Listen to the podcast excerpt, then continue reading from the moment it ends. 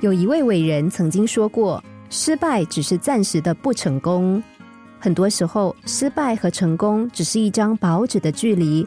也许再坚持一秒钟，也许再向前迈一步，结果就会不同。世界上不存在绝对的对，也不存在绝对的错。同样的，世界上没有永远的成功者，也没有永远的失败者。输得起的人才能够赢得起。在日本，有这么一位成功的企业家，在经历过股市的涨涨跌跌之后，他将自己的所有积蓄一股脑的投资到曼谷郊外一个备有高尔夫球场的二十栋别墅里。正当他斗志激昂的投身房地产业时，亚洲金融风暴爆发了。他投资的别墅没有一所卖得出去，他向银行贷的巨额资金也无法还清。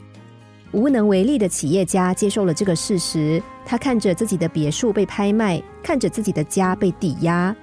从来都没有失败过的企业家失去了斗志，他开始质疑自己，他的心灵逐渐被失败充斥。曾经那个意气风发的成功企业家，逐渐沦为一个屈服于失败的可怜人。企业家过着浑浑噩噩的生活，直到有一天，他到一家早餐店吃早餐。望着客人络绎不绝的早餐店，他的脑海中突然闪起了夫人亲手制作的三明治。企业家想起了太太，想起了美味可口的三明治，想起了曾经辉煌的自己。渐渐的，他醒悟过来。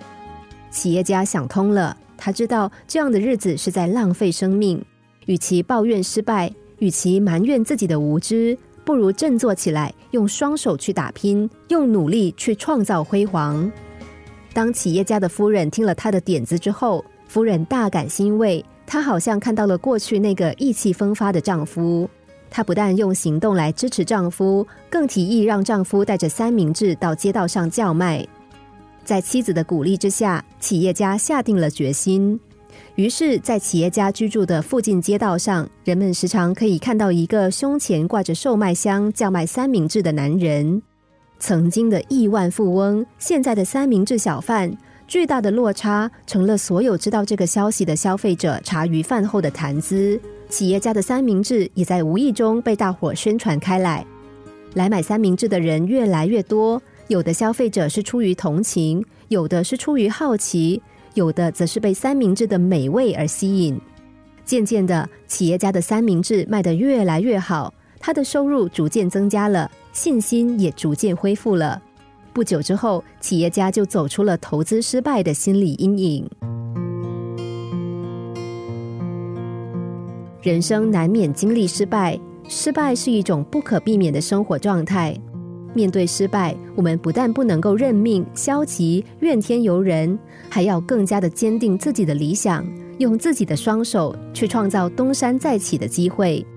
失败并不可怕。可怕的是失去拼搏的信念，从失败中吸取教训，然后在下一次拼搏的时候多往前一步，多挣扎一秒钟。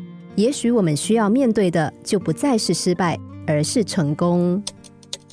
心灵小故事，星期一至五晚上九点四十分首播，十一点四十分重播。重温 Podcast，上网 U F M 一零零三 t S G。